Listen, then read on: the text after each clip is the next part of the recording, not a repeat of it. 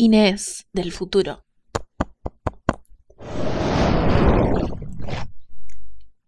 Jodete porque no lo grabamos en el baño.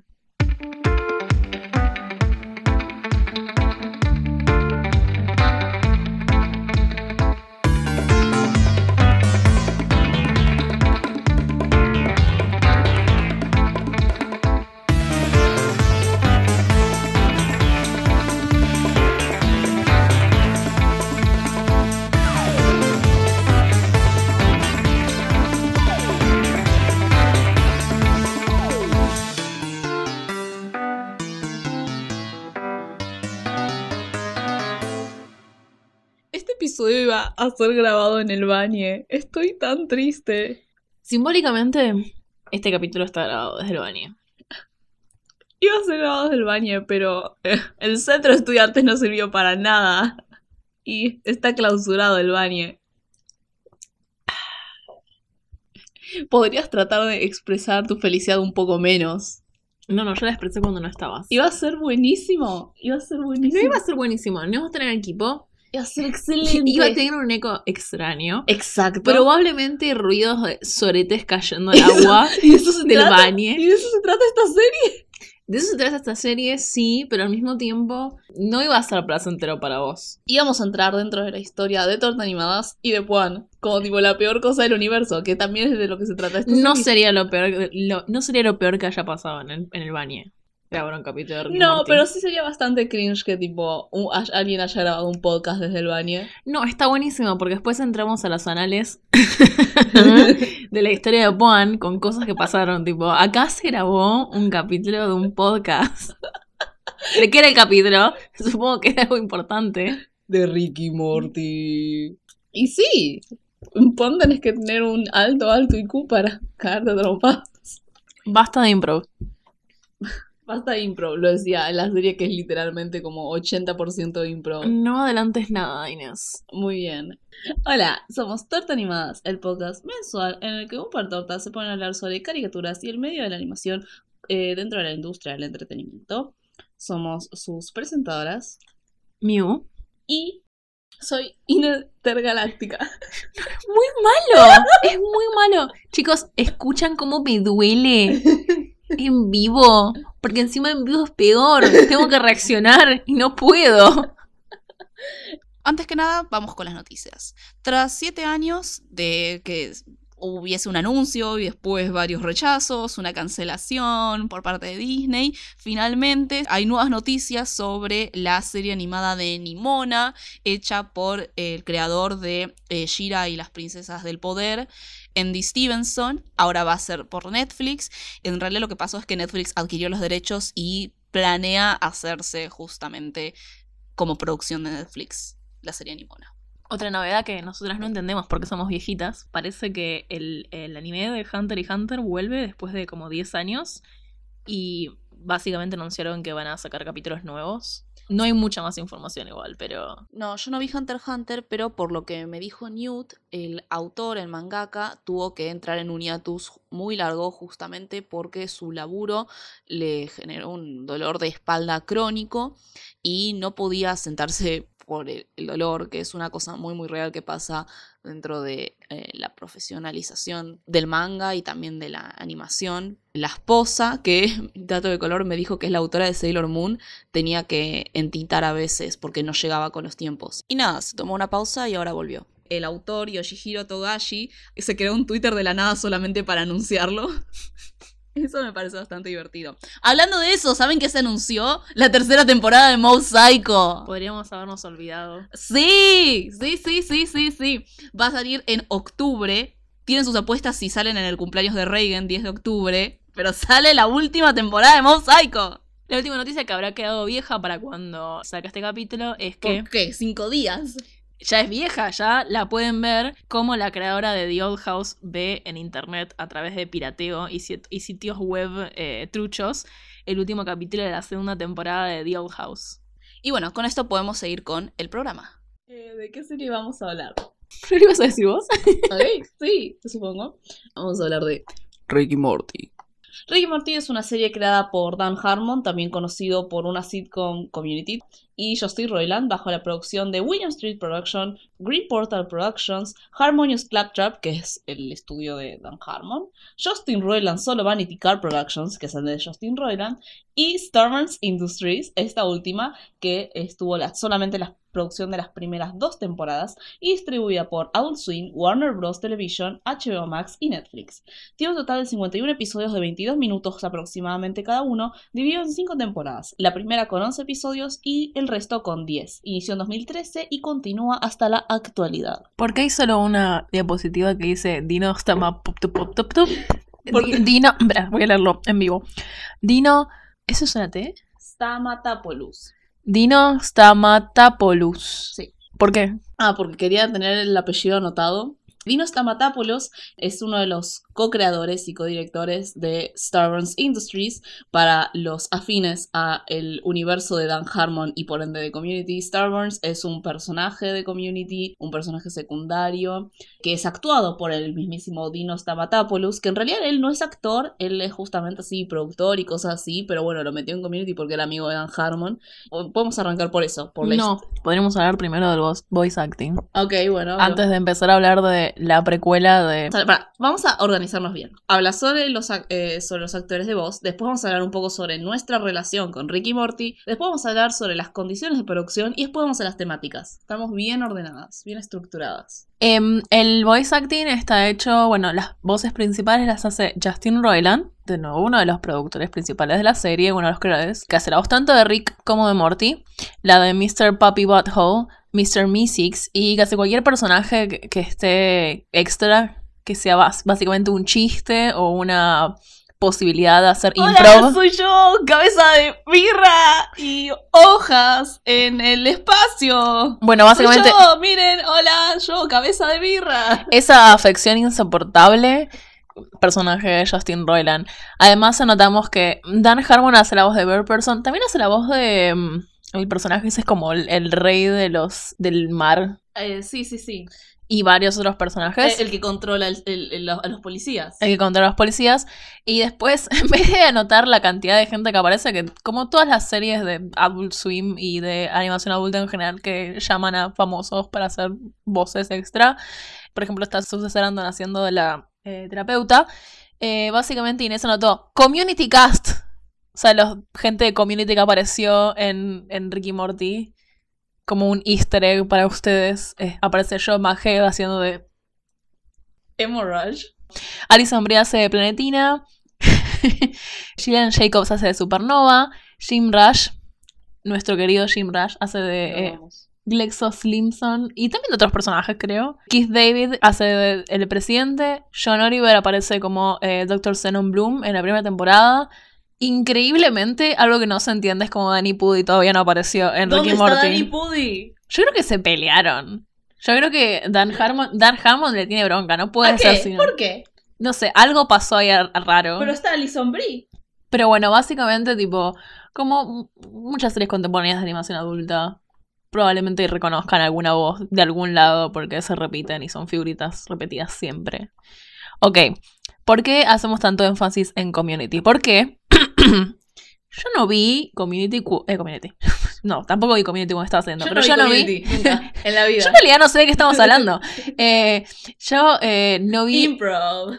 A ver, nuestro background de nosotras somos amigas hace mucho tiempo con Ine y estábamos en internet cuando estaba haciendo Ricky Morty y era como la sensación, o sea, por temporada 2, 3 era cuando más popularidad tenía, creo. Vos habla primero sobre tu, tu experiencia con Ricky Morty, después yo lo de la mía. ¿Por qué lo decimos como si fuera como algo muy íntimo que estamos contando en una entrevista? Y yo no lo vi en su momento cuando salió, porque básicamente lo vamos a hablar todo el tiempo. Cringe, cringe externo. Y también anti-FOMO. No quiero ver las cosas que me están diciendo todo el mundo que vea o que no vea. Pero pasó una cosa en el 2020, no sé si saben, hubo una pandemia.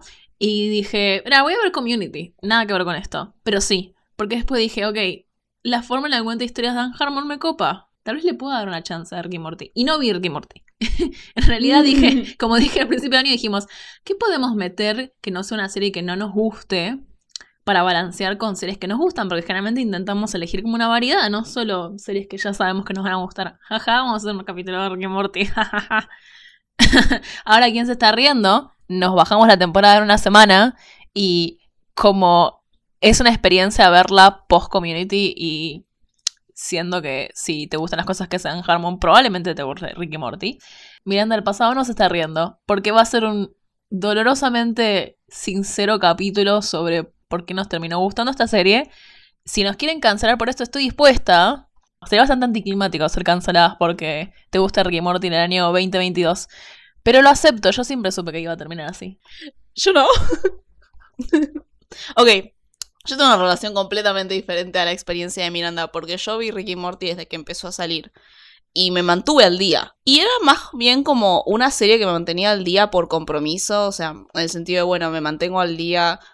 Me mantengo al día por compromiso con cosas que obviamente me gustan, pero compromiso al fin, ¿no? Me mantengo al día con todas las caricaturas para adulto que consumo. Close Enough, Tuca Bertie, Big Mouth. Eh, claro, digo, perdón. Entonces, no, no es algo que simplemente me generase rechazo. Eh, sí vamos a hablar después. Claramente la idea de que haya consumido Ricky Morty en el momento en el que salió, que es muy, muy importante. Eso es algo que yo argumentar mucho. Ricky Morty y el consumo de Ricky Morty. La idea de el cringe que sea Ricky Morty tiene mucho que ver con los patrones de consumo cambiantes en los últimos 10 años. Fuck. Tachen ya una, una línea del bingo que probablemente notaron de cualquier capítulo de Torta Animadas. La palabra patrones de consumo. Fa, pero no, me acabo de dar cuenta de que tipo es 2022 y Ricky Morty salió en 2013, o sea, 10 años de Ricky Morty. Ok. Bueno. Ok. Oh, Dios. Ok. Pero, justamente porque yo lo vi más o menos cuando salió, mentira, no, no lo vi en 2013. Sí, mentira, a lo mejor sí, 2013-2014. Como lo vi más o menos al cuando salió, lo vi antes de ver Community. A pesar de que nunca vi en la vida Community, no sé de qué se trata, pero claramente es la cosa más importante que me pasó desde Homestuck y los chicos del barrio. Y a pesar de no haberla visto, claramente cambió completamente mi perspectiva ahora reviendo la serie. Yo ya igual me, el año pasado me mantuve al día con la quinta temporada, porque Vuelta es una serie con la que me mantengo al día. Y es un fenómeno raro porque justamente cuando la veo, me acuerdo que me gusta, pero pero cuando pasa el tiempo, como vivo en una sociedad y es una sociedad en la cual que te guste Ricky Morty es cringe, Somos la gente más oprimida del planeta en este momento. es como que en el momento en el que estoy viendo Ricky Morty digo, che, para, esta es una buena serie y en el momento en el que no la estoy viendo es como, whoosh, pero claramente tengo una nueva visión ahora reviéndola, conociendo el proceso y las producciones de Dan Harmon como lo es, por ejemplo, Community. Así que vamos a arrancar por eso, por el aspecto productivo que tiene Ricky Morty, sobre todo en relación a Dan Harmon y obviamente en relación a Community. Ya hablamos un poco sobre los actores de voz, pero por ejemplo también mencionamos la idea de que uno de los productores en las primeras dos temporadas es Starburns Industries. Starburns Industries es una compañía de animación creada por varias personas, entre ellas Dan Harmon y Dinos Stamatopoulos, que hace de Starburns, el personaje de Starburns en Community. Es una industria de animación que se creó específicamente para hacer el episodio de Abbott's Uncontrollable Christmas, que es un episodio animado en stop motion de Navidad de la segunda temporada de Community. Muy bueno, excelente, hermosamente animado. Y continuó justamente para eh, animar las siguientes temporadas, las primeras dos temporadas de Ricky Morty. Y me parece muy, muy tierno que se haya llamado Starburns. Después, eventualmente, Dan Harmon se bajó de Starburns Industries justamente para concentrarse menos en, esa, en ese estudio y más en la serie de Ricky Morty. Pero vamos a la idea de por qué surgió Ricky Morty en primer lugar, porque Community, que era la serie en la cual él se estaba enfrascando y que duró entre los años 2009 y 2015, claramente se superpone en época de producción y transmisión con Ricky Morty. Entonces, ¿qué pasó? ¿Dan Harmon estaba laburando en dos series al mismo tiempo?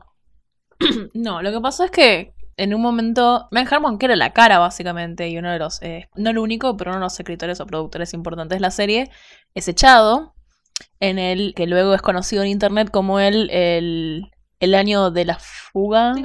The Gas Leak Year, vamos a decirlo en inglés, voy a hacer la cipaya, año en el cual no trabaja eh, Dan Harmon en Community justamente, que coincide sospechosamente con el primer año de producción de Ricky Morty. Ustedes saquen sus propias conclusiones Y desde que se terminó Community en el 2015 fue, ¿no? O en el 2014. 2015. En el 2015 es no el único, pero sí eh, uno de los grandes proyectos de Dan Harmon. Yo sé que ustedes vienen a escuchar un podcast de animación porque estamos hablando de una serie de live action. Yo creo que además de digamos las condiciones de producción, me parece que es muy interesante que Dan Harmon, además de ser conocido por justamente hacer su propia versión de El Camino del Héroe, también es un ávido fan de la televisión. Es uno de los temas principales que comenta en su obra. Nada de desarrollo de personajes, nada de hacer sus propios comentarios sobre... No, le, le interesa la televisión, le interesa el fin de la televisión como tema, le interesa probablemente también los formatos de televisión y géneros. Y por eso Community tiene esa, tiene esa cosa muy interesante de enlace con Ricky Morty. Community habla sobre el final de la televisión por cable y Ricky Morty habla sobre el propio género de sitcom animada y sobre el concepto de serialización y discontinuidad o autoconclusión en los capítulos. Básicamente, estoy adelantando esto es spoiler, pero bueno, No, no, no, vamos, eh, vamos a eso. Vamos a cerrar esta cosa rápida porque no es sobre la serie en sí, que es la relación que tiene con Community. Un dato de color, si se reven la temporada 4 de Community, no sé por qué lo harían, excepto para ver el episodio que escribió Jim Rush, que es el de Basic Human Anatomy. No aparece nunca el personaje de John Oliver, que es el psicólogo, es el, es el psicólogo del Community College, porque cuando Dan Harmon es echado, un grupo de personas, incluyendo Dino Stamatopoulos y John Oliver, entre otros, se fueron con él. Casualmente, John Oliver aparece en la primera temporada de Community. Es como es una guerra de bandos que es interesante ver cómo la producción se traduce dentro de la misma obra, ¿no? Después, en la quinta temporada de Community, vuelve Dan Harmon y por ende vuelve Starburns y por eso también vuelve Ian Duncan, el personaje de John Oliver. Y al, bueno, y al mismo tiempo, obviamente, Dan Harmon sigue colaborando constantemente con gente con la cual ya colabora antes, que es el cast de Community. Pero vamos con esto de que vos estás diciendo sobre el fin de la tele o el comentario que hace Harmon sobre la televisión, que a mí, francamente, me encanta. Porque ya lo expresé muchas veces, yo soy una persona muy conectada con la idea de la televisión, eh, al punto en el que hoy en día puedo ver televisión, series animadas en la televisión. ella es una chica tan valiente, sigue viendo televisión en el año 2022. Se, re- se resiste activamente al streaming, no del todo, pero un poco. Entonces claramente me pegaba desde un punto emocional también, lo, o desde un punto personal, el comentario o la sinceridad con la cual Dan Harmon trabaja la televisión. Y una de las cosas que me di cuenta reviendo Ricky Morty es justamente cómo esos cambios de patrones en el consumo afectan la manera en la cual la serie es percibida. Entonces nuestro objetivo es el mismo objetivo que suele tener casi cualquier persona que se relaciona con Ricky Morty hoy en día, es explorar un poco de dónde viene esta noción, esta construcción del cringe alrededor de Ricky Morty, ¿no?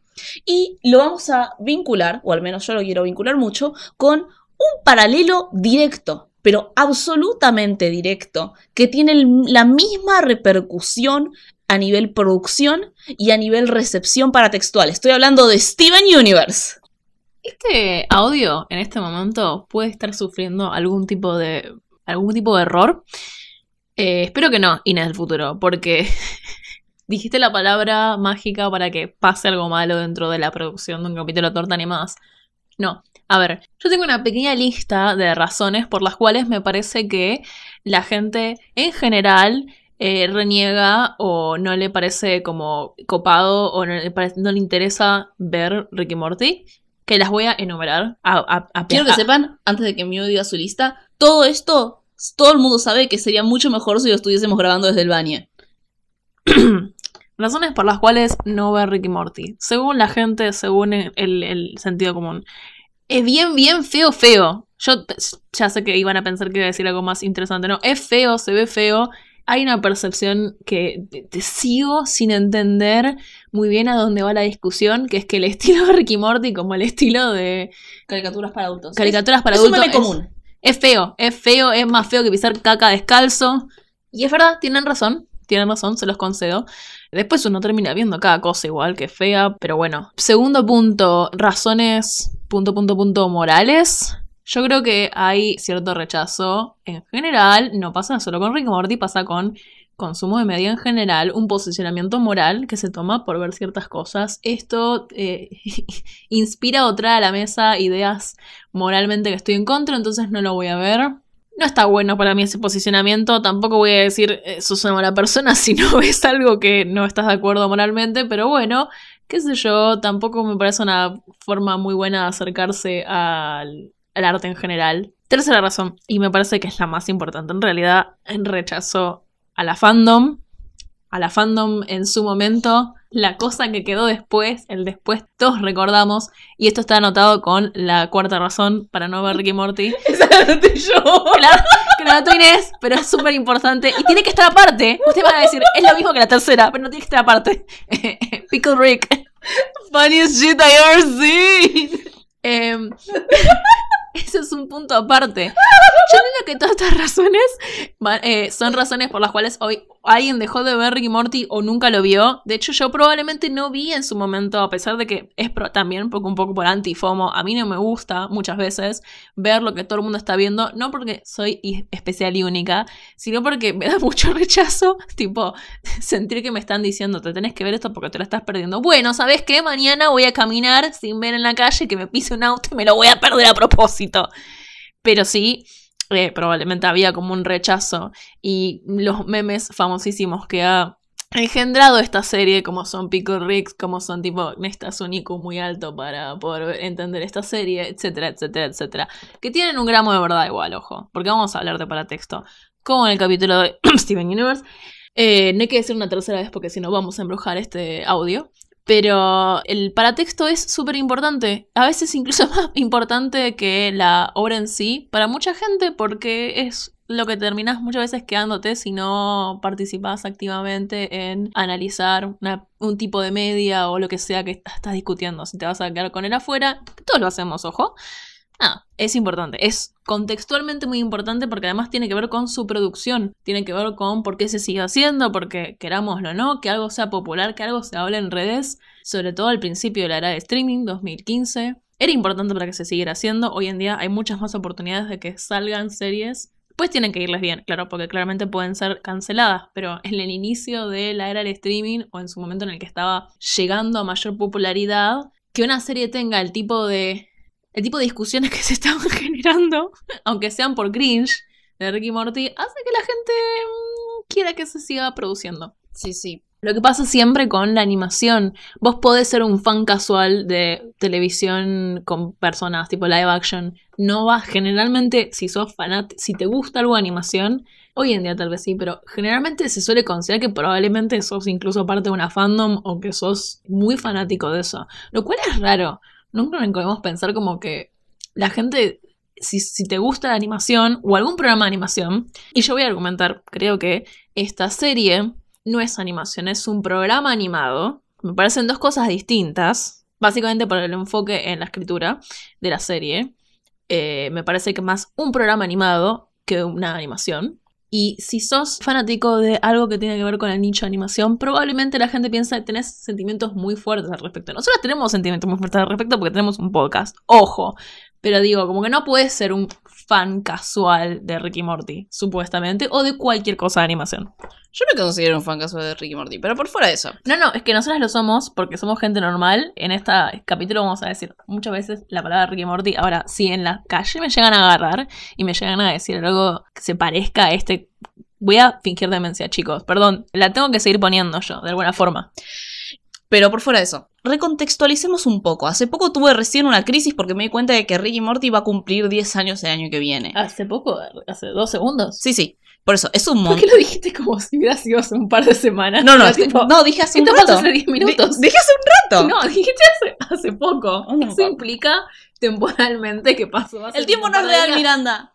El tiempo no es real. Ricky Morty va a cumplir 10 años en un año. Ricky Morty, si en este momento, tipo, fuera del colegio, estaría haciendo la jura de la bandera. Ricky Morty no haría eso. Pero bueno. No me gusta esto. Por fuera de eso, recontextualicemos un poco qué estaba pasando cuando salió y cómo es que se convirtió en lo que es hoy en día. Obviamente no podemos hacer un análisis muy en profundidad. Por un lado, porque Miranda recién ahora vio la serie y yo porque tuve una relación bastante desapegada, pero sí puedo acontecer. Ricky Morty es contemporáneo de estas series. La palabra con SU, Bojack Horseman, Hora de Aventura, Gravity Falls, a menor medida. ¿Por qué estoy tirando estas series? Estamos hablando de princip- las series animadas. Estamos tirando capítulos de torta animadas, escúchenos. Claro. Perdón por no mencionar Tuca Inverti, pero ¿por qué estoy mencionando estas series? Porque estoy hablando de caricaturas de principios de los 2010 que generaron un cambio muy, muy importante en el consumo de la animación por gente que no era necesariamente niños. Ya hablamos mucho en los, los primeros dos episodios de Torta Animadas y en muchos anteriores, cómo la animación se utilizó como herramienta para construir un mercado de literatura infantil que no necesariamente tiene que ver con la animación en sí. Cualquier persona que le interesa un poco la animación te va a decir, la animación no fue creada para el consumo infantil. Pero a partir de cierta época se empezó a asociar con lo infantil, ¿no? Solamente los niños consumen animación.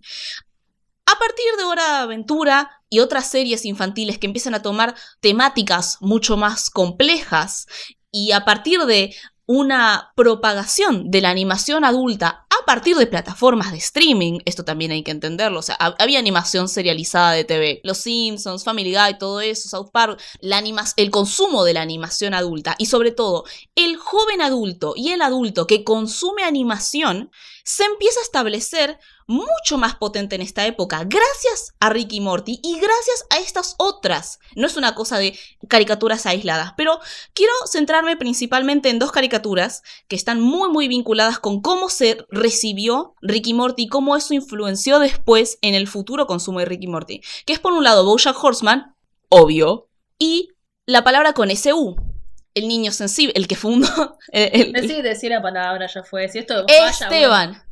Esteban, ¿por qué estoy diciendo esto? Porque yo consumí estas cosas al mismo tiempo, entonces un poco nos estamos basando en mi propia subjetividad, por eso pueden tranquilamente contradecirme.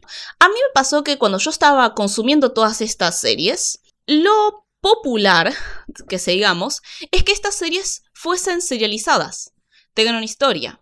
Hora Aventura estaba desarrollando una historia, Steven Universe estaba desarrollando una historia, Gravity Falls estaba desarrollando una historia, Bojack Horseman, después de la segunda temporada, sí. Y este es el tema con las, cari- con las caricaturas para adultos. Las caricaturas para adultos no estaban buscando generar una historia, estaban buscando hacer sitcoms. Entre muchas comillas. Episodios autoconclusivos, que eventualmente devinieron en historias. Y uno puede argumentar que es una cosa intencional, que es parte del formato adulto, pero me llama la atención porque yo me acuerdo que gran parte de lo que se podría decir la fandom, y cuando yo digo fandom voy a estar hablando de un espectro amplio de consumidores, gente que consumía la serie y hablaba activamente de la serie. No que estuviese obsesionada, pero que hablaba sobre ver la serie y consumir la serie. Hablaban sobre lo que hace toda fandom, que es hacer teorías, analizar meta, analizar un GIF de tipo 7 frames. Una locura, ¿no? Pero, ¿qué pasa? Estábamos tan acostumbrados a esperar de la animación una historia que me parece que en las primeras temporadas eso era lo único que se esperaba también de Ricky Morty. Que eventualmente se centre en el Morty malvado y se centre en la backstory de Rick o en su angustia, que la explore en profundidad, que es algo que cuando vos revés la serie y que cuando ves un montón de cómo evolucionó después la serie, es interesante porque es una cosa que por un lado sucede y por otra cosa el personaje Rick constantemente rechaza.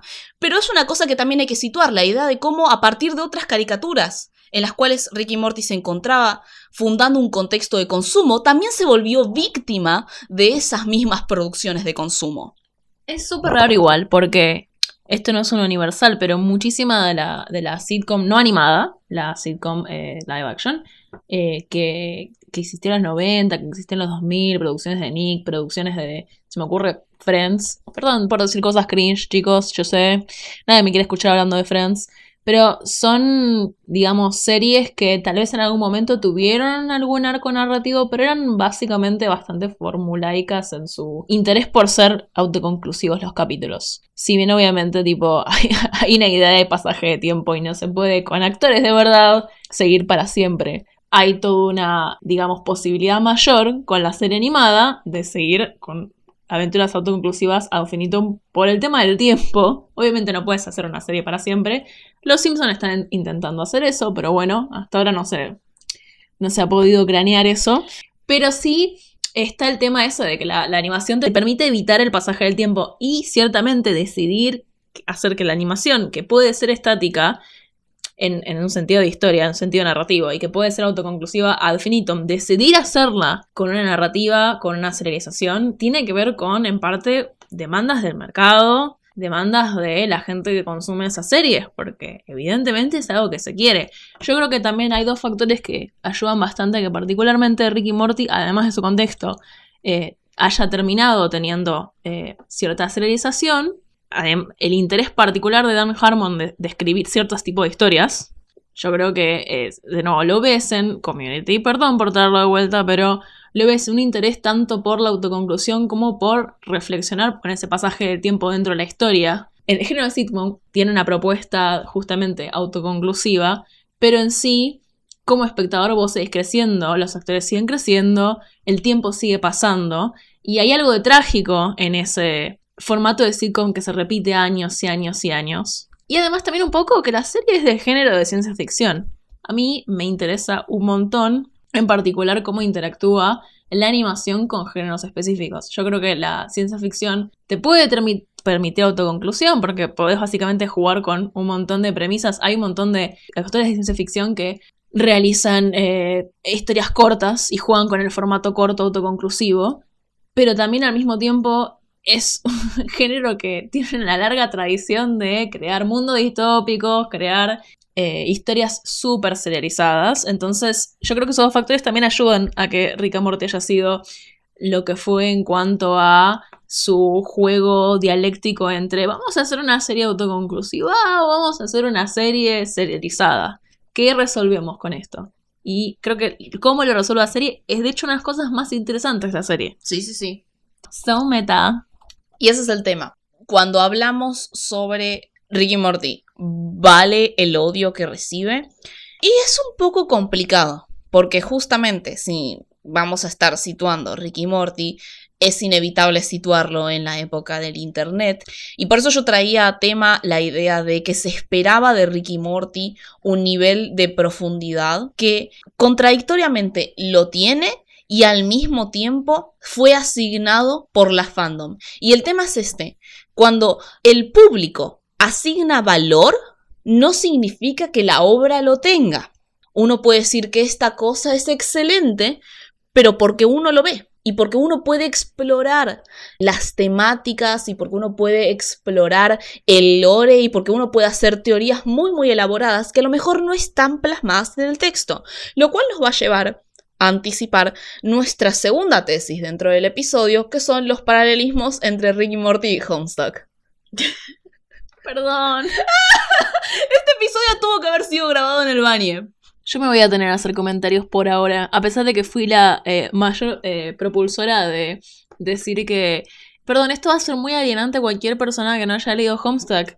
Homestuck adelantó a Rick Sánchez con el personaje de Dirk Strider. Lo siento mucho. La ironía ganó, la ironía ganó la batalla cultural. Ustedes Odio que hayas dicho eso. Odio que hayas dicho eso. La, ironía ganó la batalla cultural. Perdón, pero es cierto. Ok, eso sí es cierto. es, la regla número uno de Internet. Yo no estaba viva antes del Internet. Perdón, soy una persona muy joven.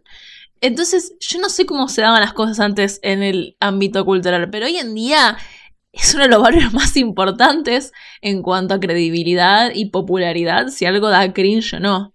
Que algo de cringe puede hacer que ganes o pierdas un montón de guita. La idea de que Ricky Morty siga vivo hoy en día depende mucho también del cringe que genera a nivel internet. Sí. Pero bueno, nos estamos adelantando un poco a ese segundo aspecto, que es el paralelismo que hay entre Ricky Morty y Homestuck, que es masivo que es pasivo, entonces no es sorpresa que nos haya gustado Ricky Morty desde un punto de vista nuance, no es como un fanatismo ciego, porque eso tampoco es nuestro estilo de consumo en general. Pero sí está esta idea primero sobre la construcción del cringe alrededor de Ricky Morty. Por un lado, el consumo de animación en Internet específicamente la construcción de fandoms, estaba muy centrada en encontrarle significado a las cosas. Y estamos hablando de 2014, 2015. Aún no existía muy, muy popularizada en Internet esta idea de que lo que consumís no te refleja como persona. De hecho, en esa época, lo común era que lo que consumís refleja cómo sos como persona. Por eso la gente consumía Steven Universe. No, no sos un sujeto de derecho, sos un sujeto de consumo. Y por eso lo que consumís refleja tu valor personal. Hoy en día también, pero hoy en día está más... Perdón, acabo de decir la frase más triste del planeta. Sí, sí, no, no, tenés razón. Hoy en día también, pero hoy en día se popularizó más la crítica a esa visión, que es vos no, tus valores morales no se van a reflejar en lo que consumís. En esa época no tanto. La gente, mucha, mucho adolescente también, nosotros en nuestra adolescencia, joven adultez, y sobre todo en las nacientes comunidades de Internet, lo que consumías era tu carta de presentación, tu forma en la cual se construía la moral. Tengan un poco de perspectiva histórica con esto. Yo no estoy hablando de hoy en día y tampoco es lo que nosotras creemos, pero con un poco de honestidad, así se manejaban un poco los círculos en internet, sobre todo tipo en, Tumblr y todo esa, justamente los círculos, los círculos fandoms así potentes, donde se alimentó también mucho la animación para adulta, eh, la, la animación con- de consumo adulto. Es contemporáneo al desarrollo de la idea de la cancelación a la idea de tu favorito es problemático. Sí. No es ninguna coincidencia, es un momento de internet en el cual se empiezan a desarrollar, nosotros la decimos de Tumblr, pero después repercutió en la vida real porque hoy en día nos manejamos con esos términos, aunque estamos cansadas de decirlos tipo... Y si, en, y si en Tumblr era Steven Universe, en los cí- círculos más conservadores, se podría decir, era la idea de que lo que consumías tenía un significado de profundidad, de inteligencia. Y de ahí también viene justamente círculos de consumidores que pensaban que por consumir ciertas cosas estaban reflejando su inteligencia. Yo creo que justamente hay una batalla cultural, lo digo de nuevo, en este ya en este todo sentido, por hacer que Ricky Morty sea X o Y, porque vos tenés. Sobre todo gente de internet, a- no, no quiero caracterizarlo solo de bros de Reddit, pero sí había muchos bros de, bros de Reddit eh, y gente que consumía mucho tipo de animación. Y si vos sos un bro de Reddit y sos tipo una persona horrible, no sos una persona horrible porque ves Ricky Morty. Porque A no te lleva a B. En realidad, sos una persona horrible y consumís Ricky Morty. No es una consecuencia, pero justamente como sos una persona que cree en la idea de distanciarte intelectualmente de otras personas y de ganar una cierto tipo de batalla cultural con, no sé, las tamblerinas que veían Ricky, que- las tamblerinas que Yo era veían la tamblerina que veía Ricky Steven no, que veían Steven Universe, Steven perdón. Universe. Y todas esas cosas con animación infantil, más cerca de, voy a decirlo con un asco chicos, pero lo femenino o así como más que tenga que ver con Lo queer. pero digamos, se armó una batalla cultural y por eso tenía que haber un lado que diga Ricky Morty es, es- tenés que ser inteligente para entender Ricky Morty porque es un consumo oculto, porque tenés que justificarlo, porque la animación para adultos no está, hasta hoy el día de hoy no está considerado un consumo oculto, es más, está con- es considerado un consumo popular, un consumo de baja calidad intelectual, entonces vos tenés por un lado, me parece a mí, hay todos grises en el medio también, ¿no? Pero vos tenés un grupo de gente Sí, que, quiere- que quiere hacer, que quería hacer que Ricky Morty fuera este consumo cultural de, de nuevo, alta cultura, de alta inteligencia, de tipo, como es ciencia ficción y es de chicos y tiene historia y X cosas, se puede construir toda una narrativa de que es súper complejo. Y, de- y después tenés gente que va para el otro lado y que dice, no, porque Rick and Morty es, es feo y es eh, de... Y es una poronga y la gente lo pone más por encima de lo que realmente es porque no es difícil consumirlo. Y, Y- ambos tienen razón, tipo, no es difícil consumirlo porque sos un adulto, porque es literalmente media para adulto, tipo, ¿qué esperas de la media para adulto? No es ni muy inaccesible ni absolutamente accesible, porque es accesible para adultos o gente entrando en la adultez. Y se ayuda, obviamente, que toma ciertos temas del concepto de la existencia, entonces ya no agarramos de eso para decir esto es cringe porque habla sobre el ex- existencialismo o esto es inteligente porque habla de existencialismo. Chicos, el existencialismo eh, se habla hablado en todos los niveles cognitivos posibles, habidos y por haber. O sea, no es un nivel de complejidad, o sea, se puede discutir en diferentes niveles, pero que una serie tome tem- temas de existencialismo no significa que sea ni súper compleja, ni tampoco, seamos honestos, que es mm, expulsiva por eso. En 70 años va a haber un historiador haciendo una tesis de doctorado de 7 páginas explicando historiográficamente cómo nuestro comentario sobre Ricky Morty en realidad era sobre Homestuck. Sí, lo es. Chicos, yo tengo una agenda claramente que es defender Homestuck. Perdón. No, espera. Yo no lo dije. No, quedó grabado para siempre. Pero bueno, no mencionamos Bojack Horseman, pero Bojack Horseman también fue parte de ese fenómeno. Porque eh, lo cierto es que no es un fenómeno individual, era un fenómeno social y fue un fenómeno social específicamente generizado. En el sentido de que era un tipo de chabón principalmente muy específico, que por un lado era un chabón real y por otro lado un chabón arquetípico. Entonces, con esto ya establecemos el paratexto que hay alrededor de Ricky Morty. ¿Por qué Ricky Morty es considerado cringe? Eso nos lleva a la segunda parte de la misma pregunta, que es la serie. ¿Se sostiene? ¿Vale la pena Ricky Morty? Nosotras ya anticipamos que a nosotras nos gustó. Entonces, por ende, tenemos que explicar por qué nos gustó. A pesar del paratexto, lo cual es muy fuerte.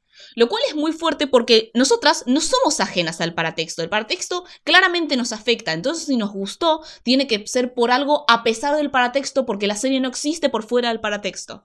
¿Por qué estamos tan enojadas? La gente seguramente está de acuerdo con lo que estamos diciendo. No, no, bueno, es voz de podcast de tipo, esto que estoy diciendo es muy controversial. Hot take. No, no, bueno, no, claramente no. Si están escuchando esto porque dicen, "Mm, muy bien, Miranda, tenés razón. O tipo, eso es una estúpida, pero esto es gracioso. Le importan cosas. Estoy siendo cringe. Ah, bueno, claramente nosotros estamos a favor de que nos importen las cosas. Hablemos un poco sobre la serie en sí. Lo dividimos mayormente en temporadas porque de vuelta, como vos ya explicaste muy bien, entonces no lo voy a repetir, hay una dialéctica muy muy muy interesante entre la autoconclusión y la serialización. De todas formas vamos a estar linkeando el video de dos horas de CJDX. 1 hora 48. Ojito. En realidad, ¿saben qué? Esto pasó todo porque hay eh, una persona que hace videos en YouTube que es SJ el X. Estoy traduciéndolo. CJDX. Que hizo un video de 1 hora y 40 sobre Ricky Morty y lo vimos y dijimos, che, ¿y si reconsideramos eso? Y vi- a mí, me, porque vos lo estás hablando como si a mí no me gustase Ricky Morty. Yo seguía viendo Ricky Morty. Bueno, estoy hablando experiencia personal. Acá nos separamos con torta animada. Es torta animada, torta animada 1, torta animada 2. Yo soy la 1, por supuesto. Yo soy todos animados. Yo soy torta animada 3, porque valgo al menos Puede dejar de hacer chistes de, de eh, Theater of Culty. Theater of Culty, eh, referencia que no entiende absolutamente nadie que está escuchando este podcast. El link va a estar en la descripción.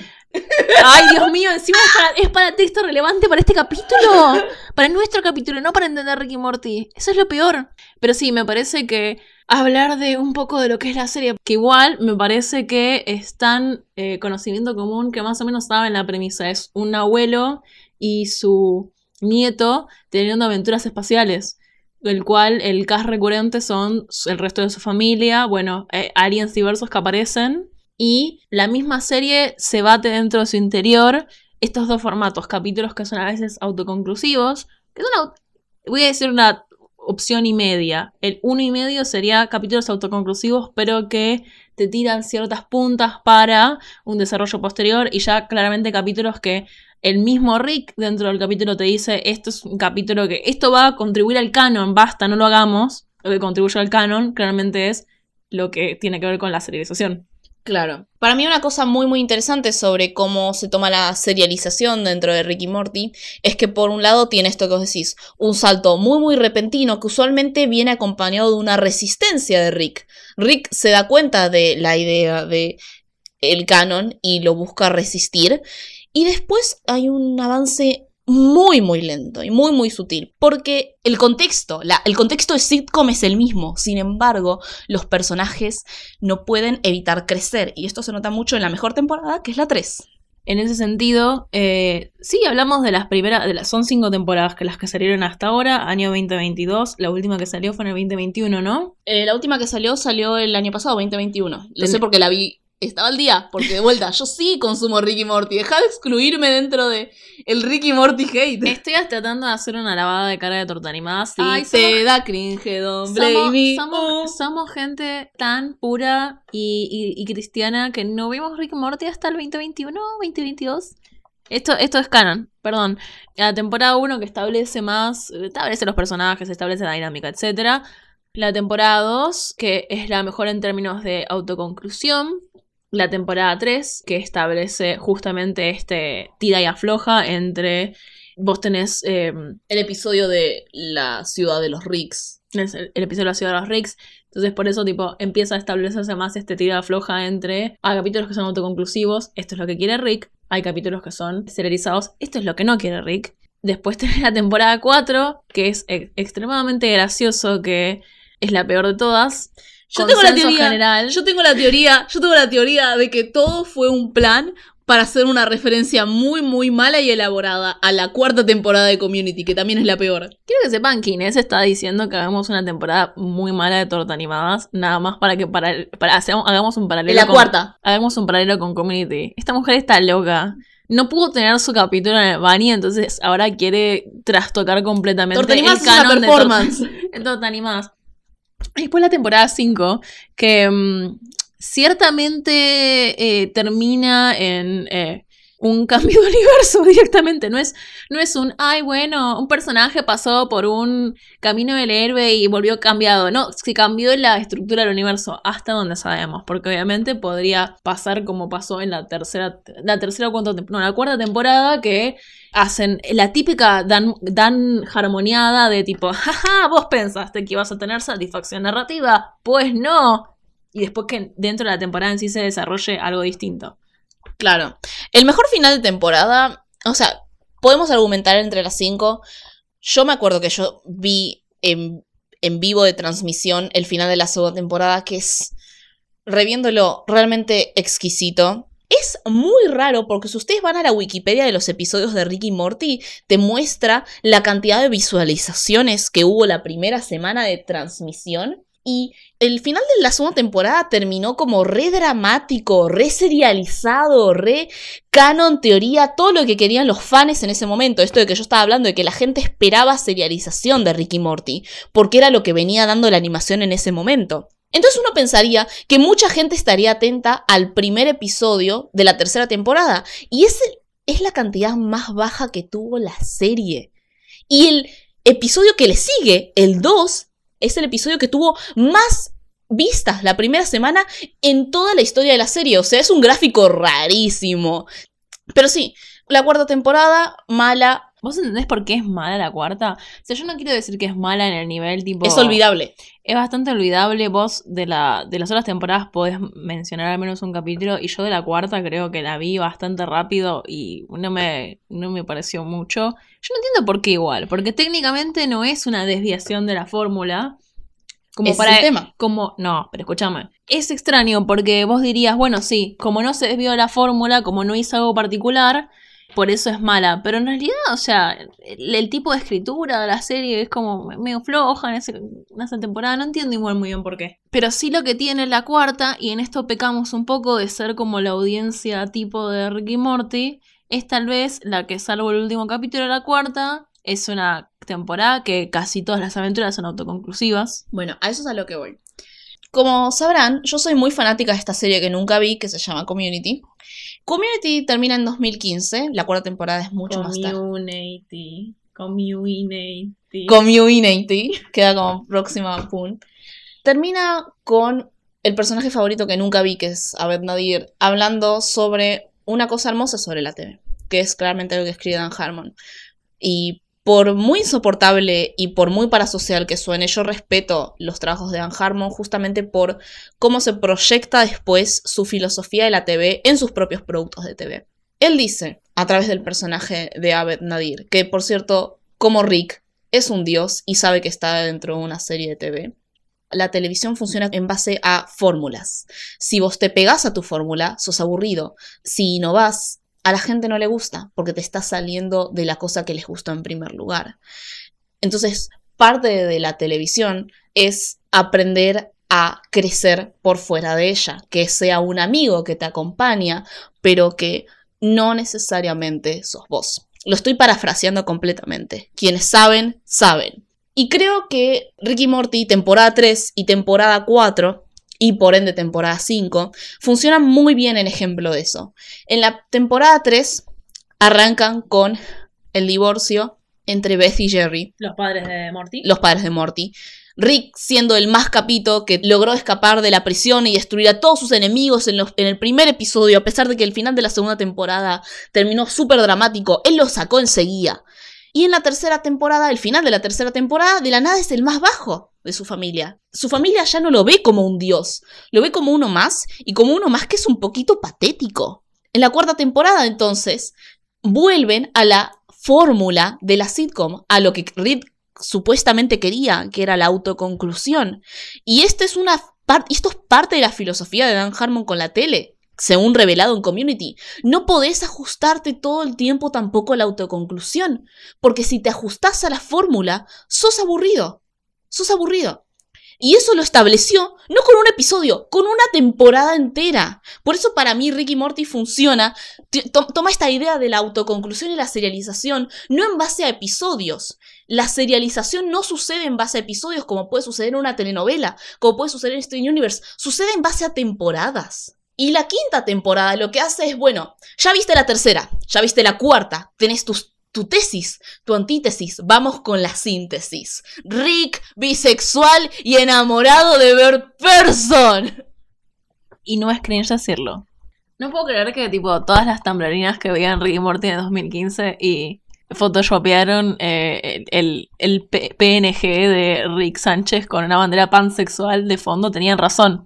Pero yo puedo decir esto porque soy bisexual. Hay toda una discusión en- online que absolutamente igual, no, no entiendo por qué lo estoy diciendo como si fuera algo controversial, todos pensamos lo mismo. Sí, sí. El tropo de tipo, ay, X personaje bis- es, es pansexual o bisexual. ¿Por qué? Porque coge con mujeres y aliens. Sí, ese es el tema. Entonces, o sea, una cosa es hacer bisexual a alguien con aliens y otra cosa es tipo.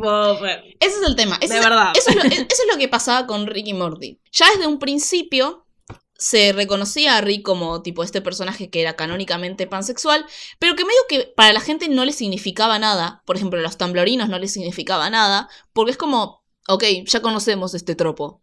Tipo, está quemadísimo. En la temporada 5, episodio 8, Rick hace lo que no quería, que era básicamente canonizar la historia. Hay tipo toda una narrativa tan, tan bisexual de por medio. Y es muy curioso, porque si ustedes buscan en YouTube Ricky Morty temporada 5, muchos analistas fanáticos de Ricky Morty con un gran IQ te van a decir que la temporada 5 es solamente una extensión de la 4, en el sentido de que es igual de mala. Qué curioso que esta gente que en los principios de Ricky Morty, que hablaba sobre cómo consumir Ricky Morty, hablaba sobre qué tan IQ tan alto tenía, en el segundo en el cual se establece esta complejidad de Rick, les tira literalmente lo que ellos vienen pidiendo, que es explicar la complejidad del personaje de Rick. Con una narrativa bisexual, y específicamente una narrativa bisexual en la cual él está hablando sobre su enamoramiento con su mejor amigo, es una mala historia. Es que, tipo, la, la serie juega un poco con ese nivel de, de establecimiento de, de historia y me parece que un poco eh, darle tanta...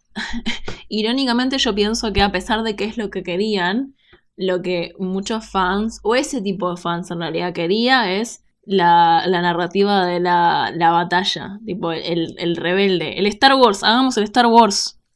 Rick, Rick Sánchez, que se burla todo el tiempo. Rick Sánchez es, es Han Solo, sí, ok, perfecto. Pero también un poco me parece que el parte del rechazo es porque es ultra sincero. Es un epic fail ultra sincero darle, darle sentimientos a Rick. Pero es porque querían la apatía.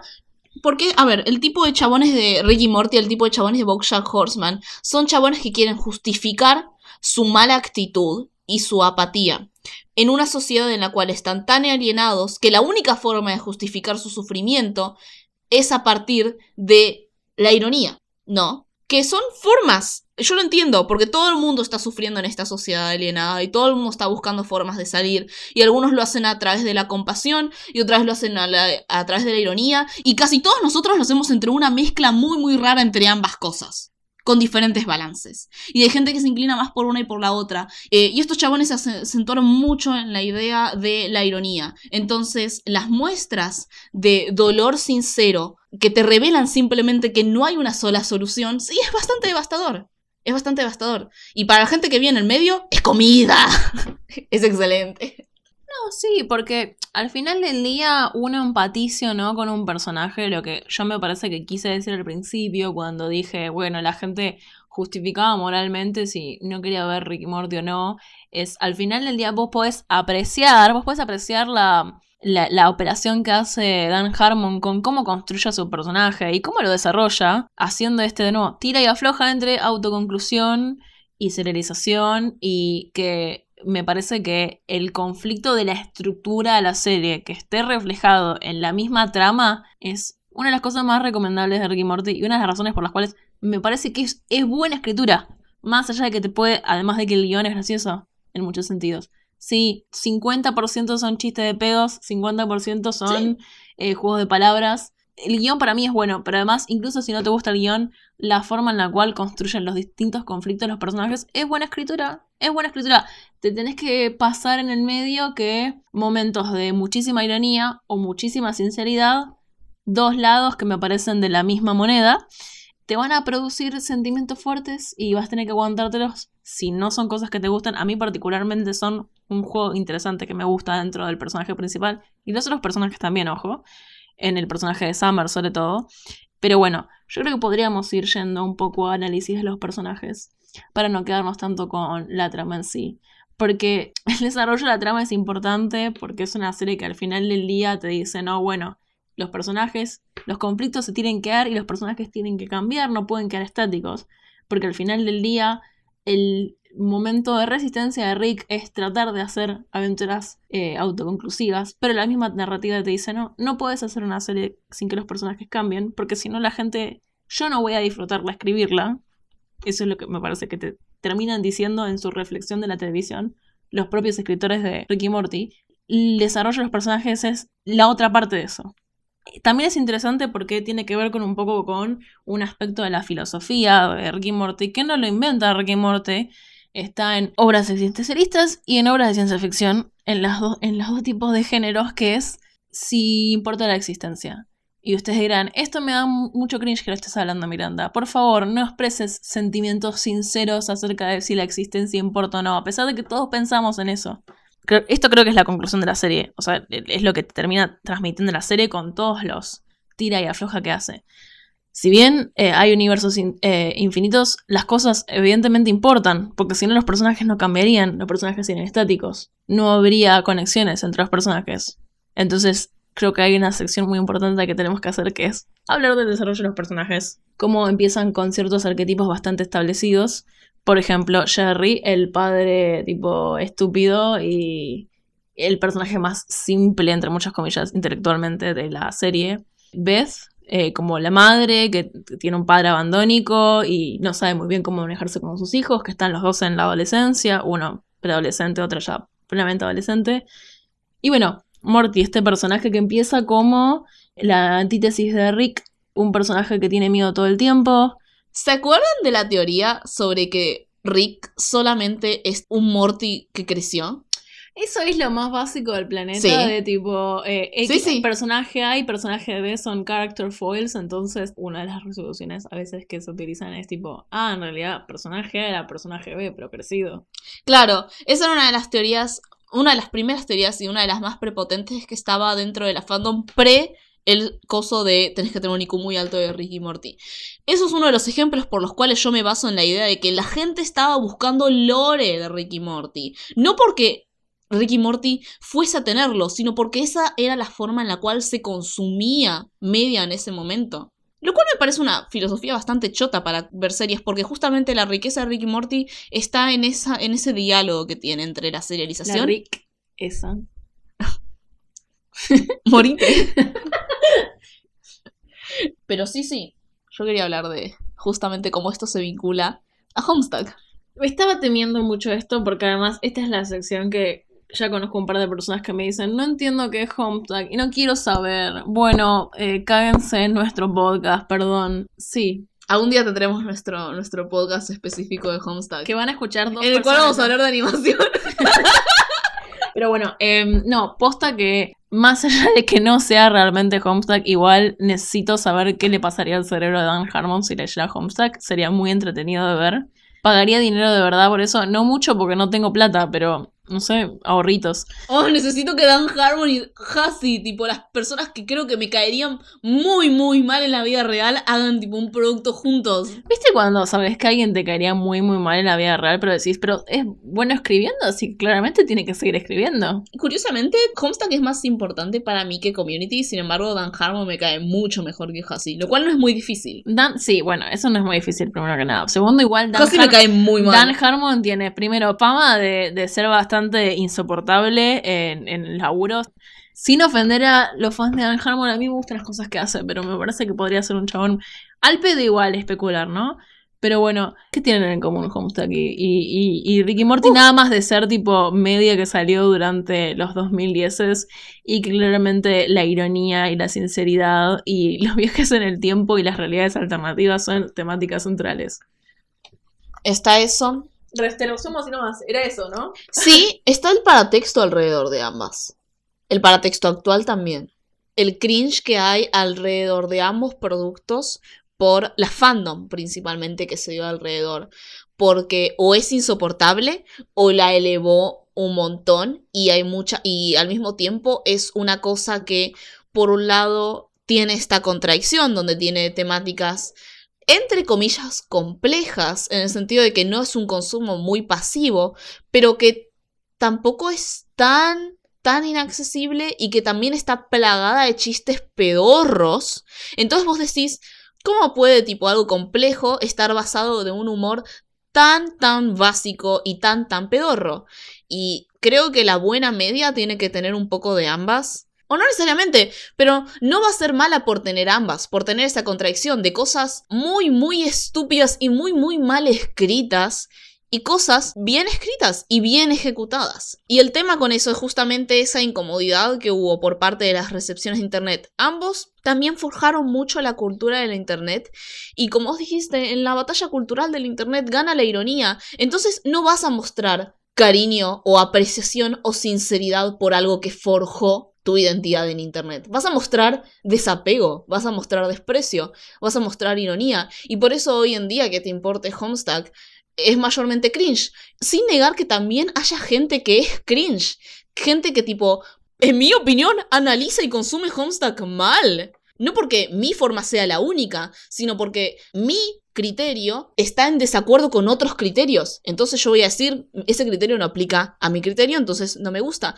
Lo mismo con Ricky Morty. Está esta idea de como, bueno, esto tiene que ser o realmente bueno, y si tiene tipo pedorreadas, entonces, ¿por qué decís que es bueno? ¿Por qué decís que algo que está plagado de chistes de pedos? Y literalmente son chistes de pedos o tipo Justin Roiland hablándole a un micrófono diciendo tipo, hola, sí, soy el hombre que tiene tipo, no sé, uñas en los pezones, soy yo, hola, sí, el hombre con uñas en los pezones. Es así. Hay muchos chistes de Ricky Morty que son así. Es decir, ay, bueno, se quieren hacer los intelectualoides por tocar cosas que todo el mundo sabe en esta existencia del capitalismo realista, pero te lo mezclan con un chiste de improvisación de Justin Roiland. Sí, sí, No hay un- una división tan fuerte hoy en día como si lo había tal vez en el pasado de que las cosas que son alta cultura son así serias, temáticamente complejas, difíciles de leer, etcétera, etcétera, y que las cosas que son baja cultura, entre muchas comillas, o cultura popular, son todos chistes de pedos. A veces las cosas se pueden juntar. Y para mí, Homestuck y Ricky Morty encapsulan esa idea de una forma que es mayormente incómoda porque justamente juega y expone la ironía de la internet y la sinceridad a la cual uno tampoco se quiere apegar del todo. Entonces, se trata de hacer este borrado. Y no por eso, a eso me refiero. No estoy diciendo que Homestuck es bueno y no estoy diciendo que Ricky Morty es bueno. Son malos. y son buenos. Da igual, no importa. Lo que sí importa, a mí parecer, es esta idea de querer borrar cualquier tipo de pensamiento crítico de ambas cosas. Y cada persona que tipo muestre un nivel de sinceridad a eso. Cualquier nivel de sinceridad. Porque incluso la gente que es crítica a Homestuck, muy, muy crítica, nunca le pregunten a un hombre su salario, a una mujer su edad y a Inés qué piensa de Homestuck de 2016 en adelante. Pero cualquier tipo de sinceridad es como, no, no, hay que borrar la idea de que Homestuck en algún momento tuvo significado. Hay que borrar la idea de que Ricky Morty puede tener calidad. Porque es o una o es la otra.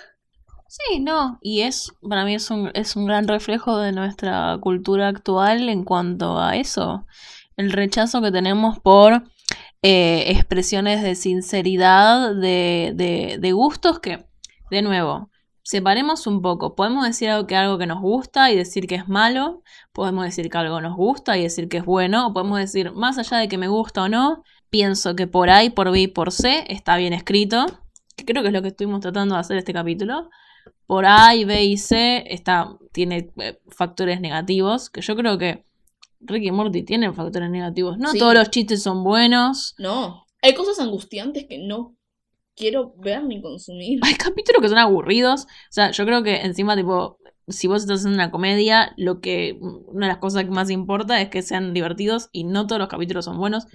Tienen las cosas, cosas positivas que tienen capítulos muy memorables.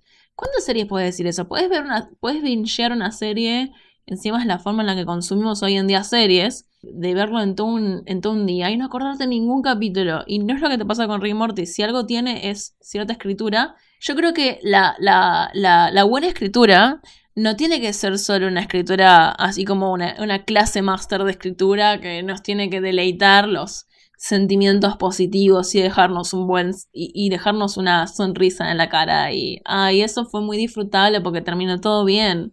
A veces la buena escritura es te hacen reírte con chistes muy muy malos te hacen reírte con improvisaciones de Royland que la mitad de las improvisaciones de Royland son malas pero es parte del jueguito que hace de tipo ah, saca y saca y saca y saca chistes y alguno te va a parecer gracioso probablemente y después también, sí, el, parte de buena escritura para mí es no siempre, porque tampoco, también apelar al factor de shock en algún momento aburre, pero yo digo, a veces la buena escritura también es sorprender con ideas que no se le hubieran ocurrido a alguien o que están ejecutadas de una forma interesante. No todo es sensaciones placenteras en la escritura, me parece a mí. Y no todo es hostilidad tampoco. Y ese es el tema también con De vuelta a Homestuck. A veces Ricky Morty es hostil a su espectador de la misma forma que Homestuck lo es. Sobre todo es hostil con el espectador que busca, que, que- que le interesa el mismo producto. No del todo, pero a veces lo es. Es un recurso que ambos pedazos de media utilizan. Sí, yo creo que en Homestuck es un poco más fuerte porque Sí, igual sí, sí. dependiendo de qué parte estemos hablando, ¿no? Hay partes que son más y menos, pero es esta idea de que ambas obras reflexionan sobre qué es la ironía, sobre todo en la era del Internet, cómo podemos expresar sentimientos genuinos en una era en la cual la sinceridad es vista como cringe, es vista como ay, bueno, pero estás como dejando todas tus cartas al descubierto. Al mismo tiempo, la misma obra te dice, igual es un poco cringe, es un poco cringe ser tan sincero y, y, y tipo, te regalaste. es muy posmoderno no preguntarse sobre la existencia porque eso se, se, se, reflexiona ya desde, desde la antigua Grecia básicamente. Toda la historia de la filosofía se ha, se ha preguntado sobre la existencia. Pero preguntarse en el caso de Rick y Morty infinidad de universos, en el caso de la actualidad, infinidad de información que tenemos hoy en día. También no tenemos universos alternativos, pero es el momento de la historia en el cual más tipo de información podemos acceder. Efectivamente, tenemos mil universos abiertos, sabemos lo que pasa acá, sabemos lo que pasa en otro país, sabemos lo que pasa tipo en el pasado. Tenemos tanta acceso a información. Wow. Estamos en un universo, en universos múltiples, vivimos. Wow, no lo había pensado de esa forma. Vivimos en una temporalidad múltiple hoy en día, entonces A la mierda. es muy difícil a veces. Es, es la misma pregunta, ¿se hace Rick? ¿No la hacemos hoy en día? Nosotros. A la mierda. y, Miranda. vincu- y vincular la escritura de la ciencia ficción con la actualidad, cosa que jamás se ha hecho en la historia de la ciencia ficción. Eh, pero yo creo que la pregunta de ¿importa algo del presente que tenemos si existen un millón de universos? ¿Importa lo que nos está pasando si sabemos lo que está pasando en absolutamente todo el resto del mundo y sabemos que todo está cagado y que tipo sabemos que nosotros somos un chaboncito, una chaboncita en mi caso, somos, somos una chaboncita y tipo el poder no lo tenemos nosotros? Todas esas cosas curses que podría llegar a decir son completamente del momento, son, son discursos que nos permean completamente. Y la serie te va a decir, te tiene que importar, pero al mismo tiempo, como en la vida real, si estás constantemente quejándote en redes de que tipo estás completamente alienado, jaja, búrlense del sincero. Claro, sí, sí, no, porque si vos pensás que puedes escapar de eso con pura sinceridad, la ironía te va a traer de vuelta, tipo, vivís acá aceptando la emocionalidad y la sinceridad. No sos más importante, nadie es más importante, nada importa tanto para el que se crea más por la ironía y piensa que puede escapar con la ironía, como el que piensa que puede escapar con la sinceridad. Entonces, creo que es hora de ir cerrando. No, podríamos hablar de, bueno, mencionar un par de capítulos porque hablamos medio en términos generales. Último paralelo que vamos a hablar con, que vamos a mencionar con Community. Eh, claramente a Dan Harmon le encantan los los capítulos de Clip Show, entonces cada temporada tiene un episodio de Clip Show. Ese hombre me entiende. Son, son excelentes. Es bastante conocido el, el, el, de la primera temporada, el que tipo inventan una televisión. Ah, Rick inventa un dispositivo en que puede, puede ver la televisión de, todo de todos los distintos universos.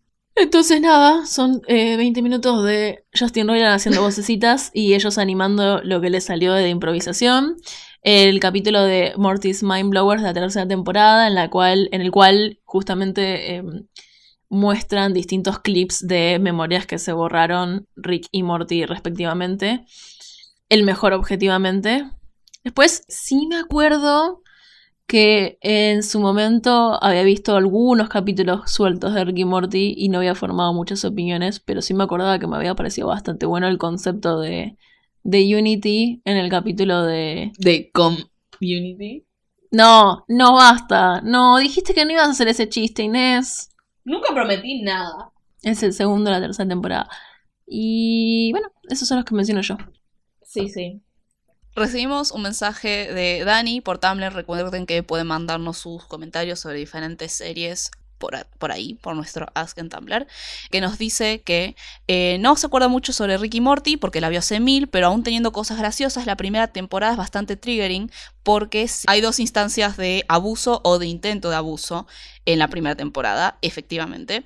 Y en el momento de recomendarse a la gente es algo que nada, sepan que está, sobre todo en la primera temporada. A tener cuidado si es un tema que, que no, que sensibilice a alguien. Y bueno, decía más que porque no se problematizan esas cosas. Creo que ya deberíamos ir cerrando.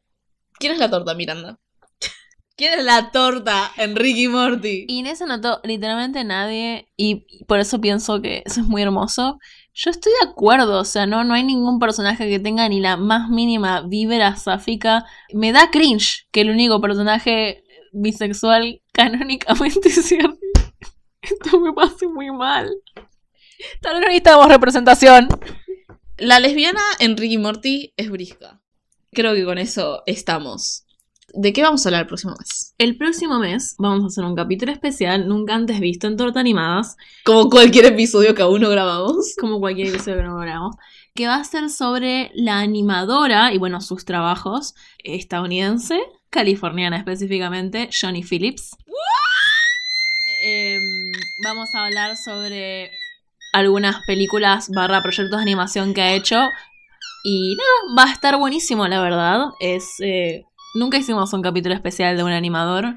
Espero que vengan muchos más y espero que lo disfruten mucho. Y si quieren tener tipo algún punto de referencia antes para ver, busquen YouTube porque está en YouTube básicamente. Eso es laburo. Así es. A principio de año salió su última película de una hora y media que se llama Barber Westchester, que tiene una precuela que es Secrets Analyzing a Town of Sinners. Vamos a estar hablando de todo esto más tarde, pero ya pueden ir viéndose su contenido. Es muy muy bueno, yo la adoro, estoy muy muy emocionada por este capítulo. Así que bueno, háblenos de Johnny Phillips, háblenme de Johnny Phillips. Pueden hacerlo en nuestro Twitter, Instagram y Tumblr, que es arroba tortanimadas, o en mi Twitter, que es más guion bajo monos, las O son ceros, o en el Instagram de Miranda, que es axolotelcitos. También pueden donarnos sus cafecitos porque estamos tratando de renovar el equipo. cafecito, torta animadas, link en la descripción. La música del inicio y el final fueron hechas por Nahuel, que es Nahuel Torres en Twitter e Instagram y Polyviews en SoundCloud. Todos los links van a estar en la descripción. Creo que eso es todo. Hasta la próxima.